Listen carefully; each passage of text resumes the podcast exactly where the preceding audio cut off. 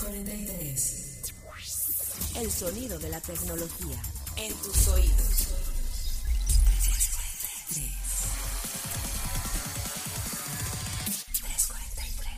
Bienvenidos una vez más, queridos escuchas a un episodio de 343, el sonido de la tecnología hasta tus oídos. Mi nombre es Carlos Fernández de Lara, Head Digital Editorial de Grupo Expansión. Y bueno, como cada semana ya lo estamos haciendo de manera muy recurrente porque ahora tenemos una productora que nos trae como soldados en guerra al pie del cañón, aunque estemos en crisis y en juntas y en mil eventos, lo hacemos religiosamente 343, entonces me acompaña en esta mesa como ya las últimas semanas ha sido.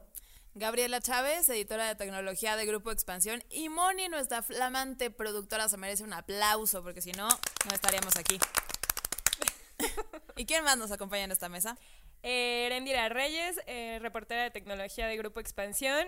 La verdad es que sí, necesitamos ya un régimen aquí porque, porque si no, no Porque el- modelo Montessori no está funcionando. no lo quiere decir, pero es porque Charlie, pues no es tan ordenado en sus ideas ni en su vida. Este, si ustedes lograran ver mi lugar, queridos escuchas, de repente empieza muy bien, como que cada número de meses empieza como en un modo zen y conforme vamos avanzando se empieza a volver una posilga en donde se es como un atiborran capítulo papeles. de Hoarders, de esos Exactamente, de, Hoarders, de como Discovery Channel. Charlie, ¿qué tienes ahí? No, bueno, pues ahí tengo un sándwich que compré hace dos, hace dos meses, pero no me lo pude comer. Samaricondo, necesitamos de tu ayuda. Exactamente. Pues bueno, Moni llegó justamente como a maricondear 343 y la idea es que pues ya somos más regulares y como siempre les damos avisos parroquiales. No se les olvide dejarnos todos sus comentarios con el hashtag 343 podcast en las redes sociales de Expansión. Estamos prácticamente en todas como Expansión MX y si no buscan Expansión México y vamos a aparecer.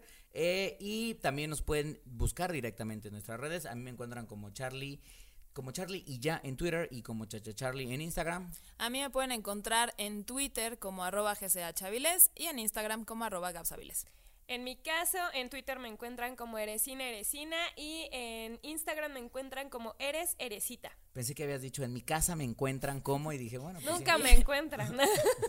Va a dar la dirección ya de vez. pronto. Oigan, y la verdad es que eh, ayer estábamos platicando fuera de, de, pensando en de qué íbamos a hablar porque dijimos, todo es coronavirus, ya hicimos un programa de coronavirus. Oye, Que bien sí. podríamos hacer Que como podríamos una hacer serie de más. coronavirus, como de Totalmente uno de al día. Va a haber Eh, avances seguramente en el tema. Muchos, y seguramente lo volveremos a tocar en el mundo tecnológico, pero nos estamos aguantando tantito y para no inundar tantísimo con coronavirus dijimos, bueno, ¿de qué platicamos? Y Eren, y bueno, Gaby también ha estado muy involucrada, pero Eren hizo una entrevista esta semana, yo también platiqué con un especialista en inteligencia artificial y giró en torno en particular al desarrollo de sistemas de inteligencia artificial éticos. Y ahí dijimos, creo que este es el tema de este Sí. programa, porque como que las máquinas y la ética van a tener como una conjunción. Es que esa es la siguiente frontera de la inteligencia artificial. O sea, ya vimos que las máquinas se equivocan menos que nosotros al hacer los procesos, que aprenden bastante rápido, que pueden automatizar empleos y bastantes tareas y, hay que tenerles un poquito de respeto y poner las, las pilas cada vez más. Pero en cuestiones éticas también tenemos que, que nutrirlas de datos y de principios y de, y de ciertas reglas para que esto camine en conjunción con el criterio humano. Si no, pues vamos a tener a, acabar teni- de, de tener un problema con, con esta inteligencia porque iría un poco en contra del criterio con el que nos manejamos en sociedad. Y Claro. de hecho, o sea, incluso las inteligencias artificiales que en este momento están bien desarrolladas, bien programadas, alimentadas con buenos datos, eh, no, tienen un menor prejuicio que los humanos. Y ese es uno de los grandes alcances que está teniendo la inteligencia artificial de cara a procesos como reclutamiento, como saber si dan un préstamo o no dan un préstamo a ciertas personas, etcétera, etcétera. Pero justo estos temas han tenido ya problemas en el pasado por asuntos de discriminación, porque están mal alimentados los datos, porque existe un sesgo dentro de los datos, y finalmente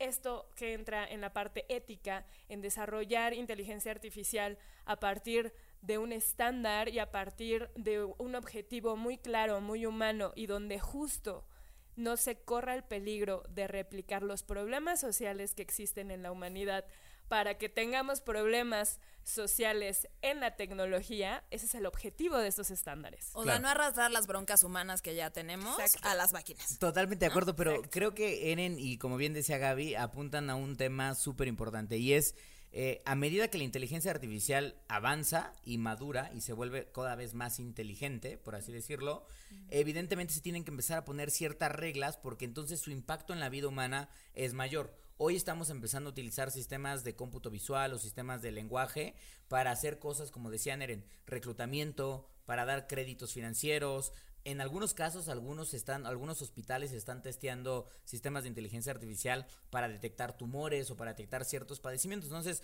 ya cuando le dejas, o incluso para leer casos legales, para tratar de encontrar a la hora de dar un juicio para los abogados, si es inocente o culpable la persona, están empezando a utilizar justamente estos sistemas porque como dicen, una máquina no se cansa, una máquina puede leer cientos de miles de páginas de un documento en cuestión de segundos y claro que tiene sentido aprovecharla porque entonces utilizas la mente humana para cosas más productivas, pero Ojo ahí, hay un, exacto, la contemplación, pero ojo ahí, hay un riesgo porque cuando ya le delegas a la máquina esa responsabilidad, si, esa, si ese delegar viene acompañado de un sesgo, pues claro que va de la máquina, las máquinas no son ni misóginas, ni homofóbicas, ni racistas, porque son máquinas al final del día. Pero si las reglas que están detrás de su funcionamiento tienen algunos de estos problemáticas, la máquina, sin querer siendo, lo va a hacer. Sí, totalmente. O sea, no me acuerdo si, si, bueno, más bien no sé si recuerdan este caso en específico, pero creo que es una, una forma muy clara de ejemplificarlo. Pero fue Microsoft con uno de sus asistentes, que no era Cortana, pero una inteligencia artificial que justo eh, tenía que, que, evaluar algún cierto perfil de, de, personas y terminó haciendo un comentario racista. Claro. o varios, sea, digo que una, una persona de raza negra era un chango. Un gorila, exactamente. Eh, o sea, y, y eso todo esto viene, o sea, mi punto es, viene de que el humano le, le va pasando también los prejuicios y sesgos y el bias famoso que tenemos nosotros. ¿Y cómo tenemos que evitar esto? Pues con, con, con eh, reglas, reglas de, de ética. De hecho, tocábamos un punto importante en el episodio pasado justo en cómo no incluían a las mujeres en mucho del desarrollo de la tecnología. y bueno, eso está pasando a nivel de todo lo que es inteligencia, artificial. Y si no se hace algo para estandarizar, los problemas como justo discursos de machismo o discursos de odio o problemas religiosos y demás se van a terminar pasando a estas inteligencias artificiales y se va a tener que regular en quién está desarrollando esta inteligencia artificial, para qué objetivo y finalmente tener como esta parte un poco de la robótica y de los principios de la robótica que, que existen, de que no tiene obviamente que atacar a un humano y que tiene que tener una función, etcétera, etcétera. Las bueno, leyes de la robótica. Un poco esta discusión ya se ha puesto en la mesa. De hecho, existe como tal un, una declaración de Montreal sobre el desarrollo de inteligencia artificial de forma responsable y esto salió en 2018. Claro. O sea, no es, no es un tema nuevo, más bien ahorita ya es una tendencia que tiene mayor fuerza porque obviamente los, el desarrollo de inteligencia artificial es masivo y eh, con ese desarrollo, pues obviamente tienes que empezar a aplicar mayores estándares, mayor control y empezar a decirles a los mismos desarrolladores, ten cuidado porque ya tuvimos estos problemas de discriminación, ya tuvimos estos problemas de racismo y para evitar que una empresa y el valor de una empresa eh, en riesgo, pues necesita también tener un control en la parte del desarrollo de inteligencia que va a poner en sus soluciones. Claro, ahora yo me voy a poner a jugar un poco como abogado del diablo a ver qué piensan Chaps y Eren. Se lo pregunté a, a Brian Smith, que es el presidente de Microsoft, que por cierto le recomiendo mucho eh, él hace poco escribió un libro que se llama Tools and Weapons, The Promise and the Peril of the Digital Age. Prácticamente está hablando de qué se podría hacer, o sea, cuál es el significado de la inteligencia artificial en la humanidad a medida que se desarrolla. Puede ser una gran arma de destrucción masiva o puede ser una gran herramienta que nos ayude a encontrar la cura al cáncer, la lucha contra el cambio climático, enfrentar la pobreza, la falta de agua, etcétera, etcétera. Una de las cosas que yo le preguntaba a Brian, y quiero pensar, porque él claro que me lo dijo desde el punto de vista de Microsoft, de no, nosotros nos vamos a portar bien y todo eso, pero Eren tocaba un punto bien importante, es al final del día, la inteligencia artificial está apalancada a plataformas, ¿no? A, a, sistemas tecnológicos que generalmente son desarrollados por tecnológicas, Google, Microsoft, Amazon, el mismo Apple, Facebook, etcétera, etcétera. Y que son desarrollados para hacer negocio. O sea, son desarrollados para vendérselos a un Walmart o a un, a un mismo expansión o cualquier compañía.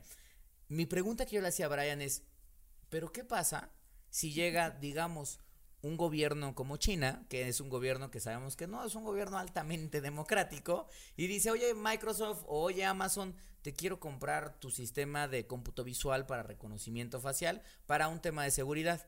Y tú sabes en el fondo, tu empresa tecnológica, sabes en el fondo que va a ser un contrato jugoso. O sea, tú ya estás salivando los millones de dólares que te van a caer. ¿Te estás pensando que te vas a comprar este, el Cyber, el Cybertruck de Tesla? Te compras hasta dos con la comisión que te va a llegar. Un avión presidencial. Un avión presidencial. Unos boletitos para...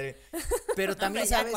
En, en la parte de atrás de tu nuca, este monito ético que tienes, te está diciendo, oye, pero igual y China lo usa para el mal, ¿no?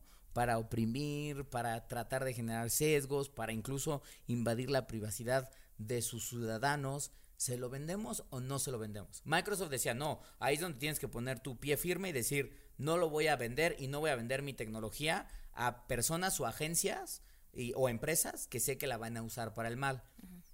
Eso es Microsoft. ¿Creen ustedes realmente que las tecnológicas le dirían que no a los cheques chonchos? Mira, realmente ahí, o sea, te diría, fíjate en lo que en lo que hacen también con otros proyectos de, de, inteligencia, a lo mejor no de reconocimiento facial o de inteligencia artificial a ese nivel, pero tecnología que le venden a, a Estados Unidos, un ejemplo tan claro como ese, para hacer desarrollo que puedan usar en la milicia. O sea, claro ellos al final están cumpliendo el contrato, vendiendo el software, el hardware incluso y demás, y ya, pues ya depende quién lo compre, eh, cómo, cómo lo vaya a usar, que también muchas tecnológicas se deslindan por ese lado. Así claro, es. totalmente. No sé, yo creo que un poco, por ejemplo, de las tendencias de, de, cómputo cuántico y demás, que dicen que el acceso al cómputo cuántico pues no va a ser para todos, va a ser como para fines muy específicos y tienes que justificar muy cañón para qué quieres hacerlo Creo que así tendría que hacer en general cualquier venta las tecnológicas. Y creo que en este momento no lo están haciendo. O sea, finalmente están em, emergiendo muchísimas empresas, lo vimos incluso en el CES con, con Neon, que terminas diciendo, ok, está bien padre como el desarrollo de... Pero qué miedo, ¿no? De, esta inteligencia artificial, pero es qué miedo. o sea... Exacto. O sea, finalmente dices, bueno, está padre el alcance porque vas a tener vendedores 24 horas eh, que te van a estar aguantando todos los caprichos que quieras. Ajá. Pero, ¿a costa de qué? O sea, realmente vale tanto la pena tener esa inteligencia artificial, ¿por qué desarrollarla? O sea, humanamente realmente está ayudando para, para, que, para que la humanidad sea mejor, no está ayudando. Híjole, en ese sentido yo creo que más bien ahí las tecnológicas es como un demostrar que pueden hacerlo. Pueden hacerlo hasta dónde realmente puedo llegar. Mira, yo tengo más poder de desarrollo que tú, Facebook, tú, Amazon, depende en qué lado estés parado. Pero también los gobiernos pueden hacerlo. Claro, sin ayuda totalmente, las tecnológicas, totalmente. por supuesto. Porque además muchas de estas herramientas, por ejemplo, TensorFlow, que es la base sobre la que Google desarrolla mucho lo de inteligencia artificial, pues es outsourcing, o sea, es, es, es, código, código abierto. O sea, cualquiera puede meterse a TensorFlow y ahí hemos visto justamente los casos de deepfake que es esta tecnología que utilizan para ponerle, literalmente ponerle, o sea, esto, o sea, queridos, vayan a ustedes a YouTube y vean casos de deepfake. Señores, esto está muy cañón, o sea, es literal como si yo me pusiera el rostro, pero el rostro y la voz de Andrés Manuel López Obrador, de Donald Trump, de quien yo quisiera, y podría, exactamente, ya que tengo el cabello un poco... Y el ritmo de la voz, por supuesto. Así, bueno, este, pero a lo que voy es empezó en el mundo de la industria del porno. Empezaron a hacer videos fake de actrices famosas que claramente no eran ellas pero se veía realmente como si tú, tú, estuvieras viendo a Scarlett Johansson o cualquier otra actriz. Eso se puede trasladar a, imagínate, soltar mensajes de miedo en donde salga el día de mañana Trump diciendo declaro la guerra a otro país o se descubre que el coronavirus sea es letal y entonces no salgas de... O sea, causar un pánico real a través de herramientas que son libres, que hoy en día ustedes, cualquiera de nosotros las podemos utilizar para realmente hacer el mal. Entonces, es ahí donde me da un poco de temor que cómo tratar de poner reglas éticas a algo que se lo estás dando al ser humano. Y es este mismo argumento de, pues claro, el cuchillo puede servir para, para cortar una manzana o cualquier alimento que tengamos, pero habrá gente, como la ha habido eh, eh, a través de toda la historia, que los utilizan para dañar a sus semejantes. Como la misma discusión del, del, blockchain y el bitcoin y todas estas criptomonedas, ¿no? Que, o sea, bien las puedes usar para hacer un mejor sistema de pagos y para eh, tener pagos más seguros y lo que sea, pero también la puedes usar en, en el Internet profundo para eh, comprar armas y drogas y otro tipo de cosas. Entonces, yo creo que para evitar, eh, en, en mi punto de vista, evitar un poco todas estas cosas que si las hace un gobierno, o sea, mal usadas, que si las hace un gobierno o una tecnológica o una persona muy hábil para desarrollar este tipo de, de herramientas, sí debería de haber, pero un ente autónomo, o sea, como una ONU. Que pudiera dictar estas reglas, estos mejores principios, estas mejores prácticas para la inteligencia artificial. Porque de este otra manera programa de AI for Good, ¿no? Que la mayoría de las tecnológicas forman parte de él, ¿no? Quizás por ahí podría empezar. Sí, podría ser, pero es que finalmente creo que la pregunta también no es tanto como, o sea, el desarrollo ya existe y va a seguir existiendo. La bronca aquí es, tendríamos que cambiar el paradigma humano y todos los humanos ser éticos y ser buenos. No, no, y eso, y eso es como un discurso que me suena muy común, pero que realmente no resuelve absolutamente nada. O sea, puedes tener a ese ente autónomo, pero digo, la ONU existe, pero siguen existiendo guerras y sigue existiendo desplazamiento y sigue existiendo hambre y sigue existiendo vaya un poco más transparente. No le quiero poner burocracia a la inteligencia artificial, pero vaya, creo que tener ahí un contrapeso le daría un poquito de transparencia. Y mira, justamente diciendo de la entrevista que hice esta semana y también se los quiero preguntar a ustedes para ver qué piensan, platiqué con Brian Green, que es el director de ética tecnológica del Marcula Center for Applied Ethics de la Universidad de Santa Clara. Y la verdad es que el señor tiene un montón de conocimiento alrededor de justamente cómo construyes reglas que sean éticas para estos sistemas de inteligencia artificial. Una de las cosas que él me decía, y no sé qué opinen ustedes, es, bueno, una me hizo sentir mal porque me dijo, es que la inteligencia artificial, Carlos, no debería ser para que Netflix te recomiende qué película ver después, ¿no? ¿Ah, o no? debería ser para que puedas encontrar las fotos de tu perro más rápido. yo dije, me siento mal. Me siento indigno. Para eso los problemas del primer mundo. la inteligencia artificial tiene que ser para solucionar, para solucionar los grandes problemas de la humanidad. Hambruna, cáncer, eh, coronavirus. coronavirus, por ejemplo. El gran problema es que hoy estamos muy clavados en la parte del entretenimiento de la inteligencia artificial. Pero dicho eso, que creo que se está trabajando, lo otro que él me decía es existe este, este organismo que es AI for Good, en donde forma la idea de para que realmente funcione es que tiene que no solo las tecnológicas, sino que ahí tendrán que estar involucrados gobiernos, incluso él decía parte de la misma religión católica, que yo hasta dije, ah, caray, pues cómo podría, pero él mismo me dio un argumento Ahorita me regreso ese tiene un sentido, sociedad civil, para que también den las opiniones y mientras más diverso sea, no va a pasar estas cosas de, oye, pues estamos desarrollando un sistema de inteligencia artificial, pero no está incluyendo a la mujer, o no está incluyendo una etnia específica, o no está incluyendo, no sé, a alguna minoría en particular. Y él ponía una regla donde decía, a las tecnológicas probablemente tendríamos que ponerles una nueva regla, no de castigo, pero algo parecido en donde hoy en Estados Unidos, por ejemplo, si tú eres un abogado, eh, y pasas tu examen famoso del bar, pues ya puedes ejercer y dar juicio, lo que sea.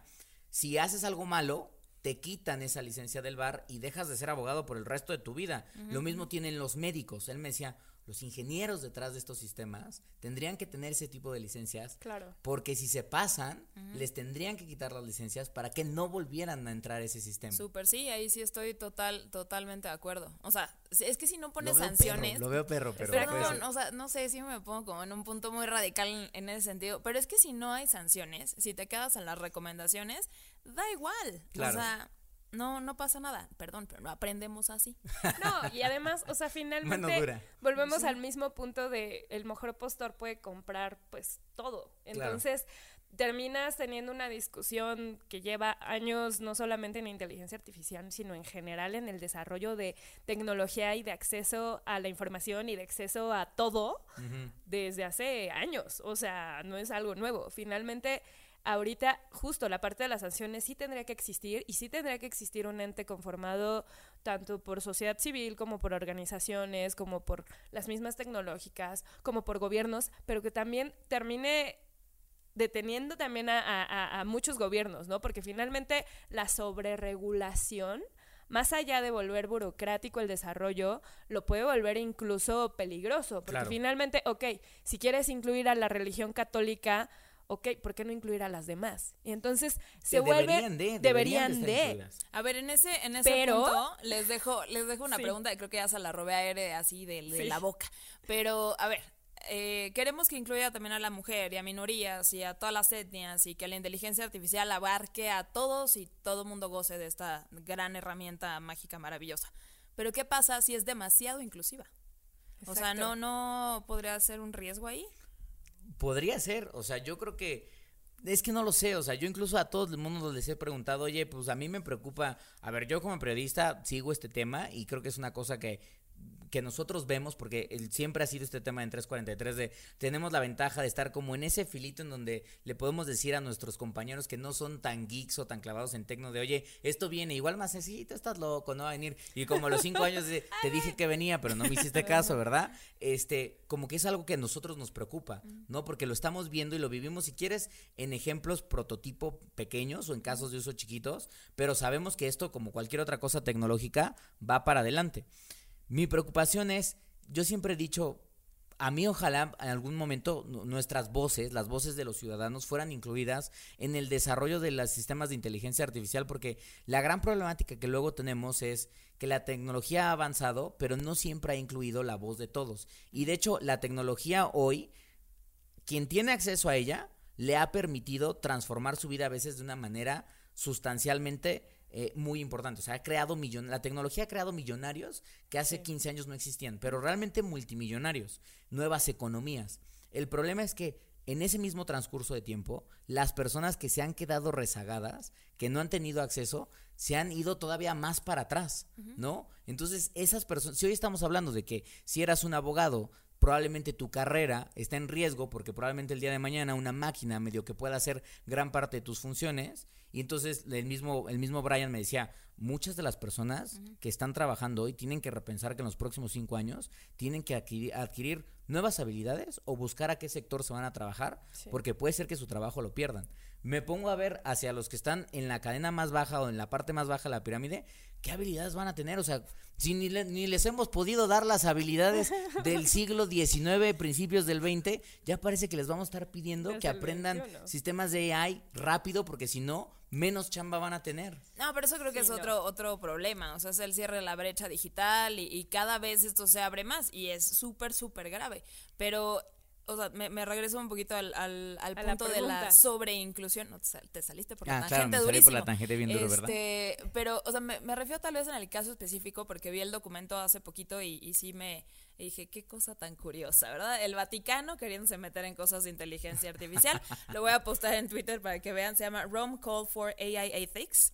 Entonces, sí, sí hay grupos en el Vaticano que están eh, estudiando el tema y, y tratando de desarrollar estos mismos estándares que se están tratando de hacer a nivel gobierno, tecnológicas, Silicon Valley y la academia, pero también en la parte de religión. Y ahí yo creo que la sobreinclusión puede ser un riesgo porque cada religión tiene pues Un un, punto de un vista punto de distinto. vista diferente. Claro. Entonces, ahí ya lo cuantitativo da igual. Sí, yo creo que la, o sea, pues la hay un sobre- riesgo. Es, es la sobreinclusión, pero también la sobreinclusión de, de quien se suba a la tendencia más rápido.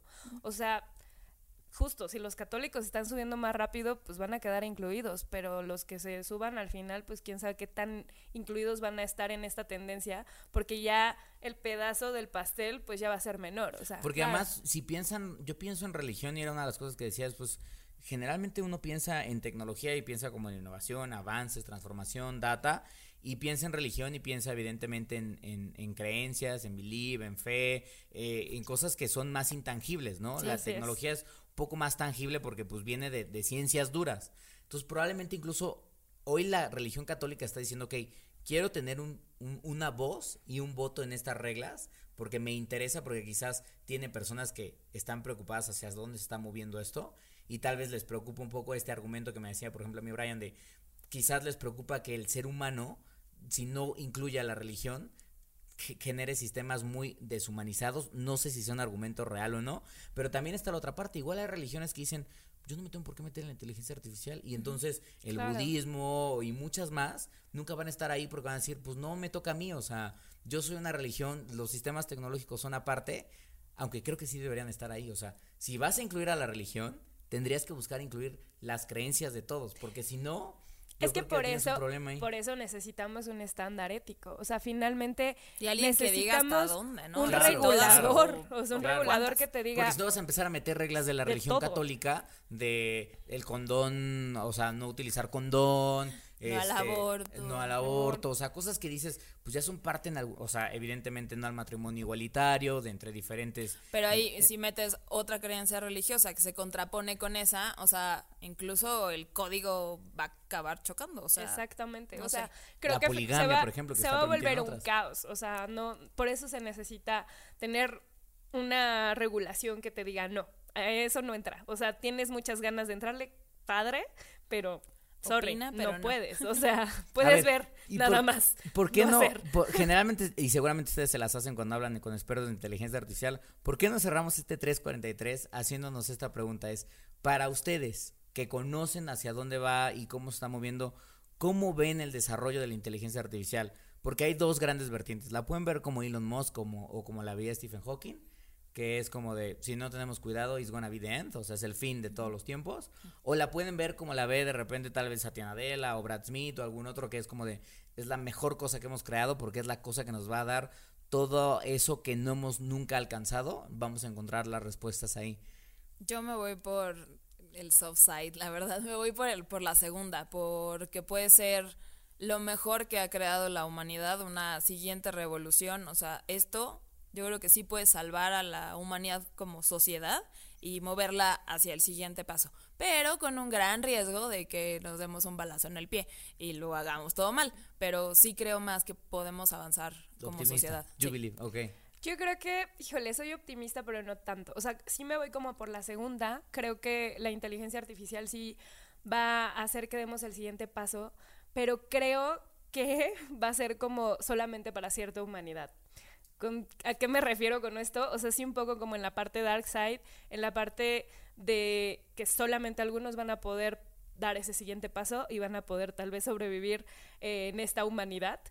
No sé, humanidad ni siquiera mejorada, sino Ajá. más bien como abierta a quien pueda entrar a esa humanidad. Y eso por la brecha digital, por la brecha de conocimiento, por todas las brechas que venimos arrastrando desde hace años, creo que vamos a dejar atrás a muchos. O sea, eso O sea, es como, una lo que... nueva selección natural. Exactamente. Siento que es Impulsada justo, por un-. Es- un- está es duro justo lo que una selección pero- natural, pero, impulsada ser, por, inteligencia artificial. Por mil, por mil, la verdad. La neta. O sea, sí soy optimista, pero no tanto, finalmente. Pues miren, yo la verdad es que soy un poco más pesimista porque veo hacia la historia de la humanidad y la gran realidad es que creo que van a pasar dos cosas y ojalá que no. Y ojalá que si pasa la primera pase rápido y no sea tan caótica, pero es creo que el ser humano siempre ha empezado a utilizar las grandes innovaciones que ha encontrado primero que nada para el mal, porque evidentemente encuentra una facilidad para hacerlo, no sé por qué, pero pienso en cosas como, pues evidentemente el fuego, pienso en cosas como la, la bomba nuclear, o bueno, la energía o, o la parte de la física Atómica. nuclear, o atómica, que terminó haciendo la bomba atómica, pienso en muchas otras cosas, los mismos autos que eventualmente fueron más utilizados al principio para hacer tanques que para hacer autos, Exacto. entonces pienso en muchas de las innovaciones que hemos creado y digo, creo que el prim- primero el ser humano aprende equivocándose y dice, ah, chale, creo que ya me pasé y como que hice algo que no tenía que haber hecho. Pero y entonces, tiene que ser rápido. pero tiene que Muy ser muy rápido. rápido y a veces es muy caótico y muy doloroso. Pero después llega esta otra parte en donde entiende de, ok, lo usé para mal, pero creo que tiene todos estos beneficios que realmente pueden generar una bonanza y una transformación global muy, muy fuerte. El problema es si ese, esa metida de pata que yo pienso que vamos a hacer con AI, porque ya lo estoy empezando medio a notar, va a ser una metida de pata que realmente nos va a hacer no un tropiezo, sino que nos vamos a ir de hocico y nos lo vamos a romper, o simplemente va a ser de, ay, me tropecé con una piedrita y ya sigo avanzando. Esa es mi enorme preocupación. Creo que los siguientes 10 años son decisivos para esto. Totalmente. Y al menos siento que creo que sí es bien importante que aunque quizás ustedes digan, nada, pero a mí que me importa que tenga ética o no, mínimo que tengan esta conciencia porque al final del día que existan reglas éticas a ustedes también les va a permitir saber qué uso le dan un poco a la tecnología, porque si nosotros como usuarios apli- aplicamos ese uso ético a las herramientas tecnológicas que tenemos, vamos a aprovecharlas mejor o vamos a generar cosas con mayor beneficio para nuestro trabajo, para nosotros, que realmente empezar a decir, mira, con esta herramienta puedo hacer esta trampa, porque entonces ahí nosotros mismos estamos como doblando el principio ético de la tecnología para sacarle un provecho probablemente sí de beneficio inmediato, pero negativo. Entonces, pues yo creo que ahí está, ¿no? O sea, habrá que ver qué pasa, ojalá que yo me equivoque y que la Chavis tenga completamente la razón, porque pues si no, ya nos veremos ahí yo disfrazado como un soldado a la Terminator disparándole a una máquina, ta, ta, ta, ta, ta, ta, este, y tratando de sobrevivir. Ah, yo me eh, voy más con ciencia ficción, tipo Blade Runner. Nos, sí, otra escenario. Son esos escenarios. Terminator y ustedes no entendieron, tengo que acabar con ustedes.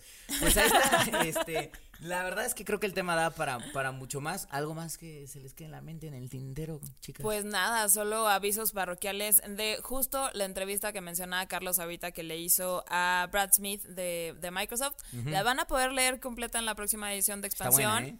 en print, en vivo, está buenaza, ya la leí, así que está súper, súper buena, no se la vayan a perder. Perfecto. Y bueno, igual justo un aviso parroquial de la parte de, de dónde están todas estas tendencias, es en el último reporte de Tech Trends de Deloitte, está bastante bueno, un poco complicado porque son demasiadas las tendencias que engloban y que después explican con muchísimo detalle, pero, pero está padre, o sea, si obviamente están interesados en el tema, denle, un, denle un, buen ojo. Eh, la verdad es que hacen una buena chamba y pues obviamente también hace que la gente cuestione distintas distintas eh, tecnologías que se están desarrollando, no solamente obviamente en la parte ética e inteligencia artificial, sino muchas otras, blockchain también aparece por ahí, sistemas financieros, está, está bastante padre el reporte. Pues chequenlo ahí, ya saben que todo el contenido que generalmente está haciendo eh, Gaby, Eren y Monse, que también ahorita está en misión de nuevo, por eso no nos ha acompañado en estos últimos capítulos, está en expansión.mx diagonal tecnología compren la revista. La neta es que no porque la haya hecho yo, pero Brad Smith es una persona que argumenta muy bien hacia dónde va la tecnología en los próximos años. Y ahí nos dejan los comentarios con el hashtag 343podcast. Gracias por acompañarnos hasta acá. Nos escuchamos sin más con algún otro tema seguramente bien sabroso la próxima semana. Sale. Pues la próxima semana nos escuchamos. Bye. Bye. 343. El sonido de la tecnología. En tus oídos.